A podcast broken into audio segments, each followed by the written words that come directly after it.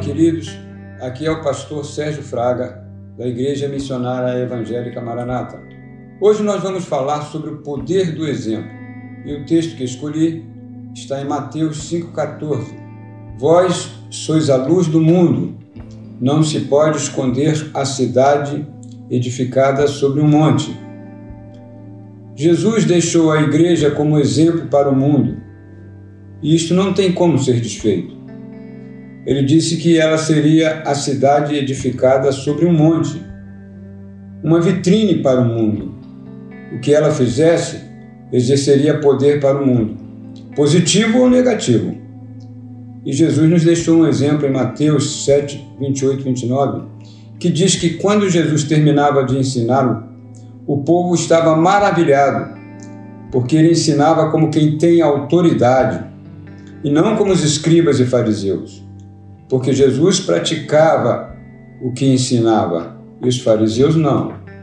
O apóstolo Pedro, escrevendo em 1 Pedro 5, de 1 a 3, ele diz o seguinte: Pastoreai o rebanho de Deus que há entre vós, não por obrigação, mas espontaneamente, não por sorte da ganância, mas de boa vontade, não como dominadores dos que lhes foram confiados, mas sendo exemplo para o rebanho. Dar exemplo requer renúncia, dá trabalho. Eu fui criado em um lar que se dizia cristão, mas que de cristão tinha muito pouco. O meu pai bebia, fumava. Aos meus 15 anos comecei a fumar.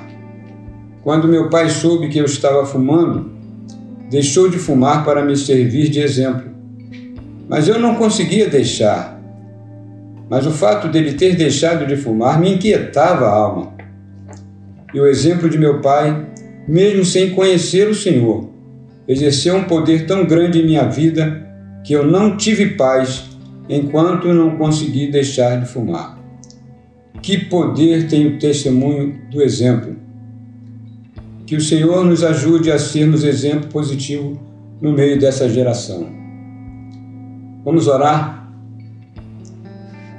Senhor Jesus, te agradecemos pela confiança que tu tens depositado em nossas vidas, de sermos exemplo para essa geração.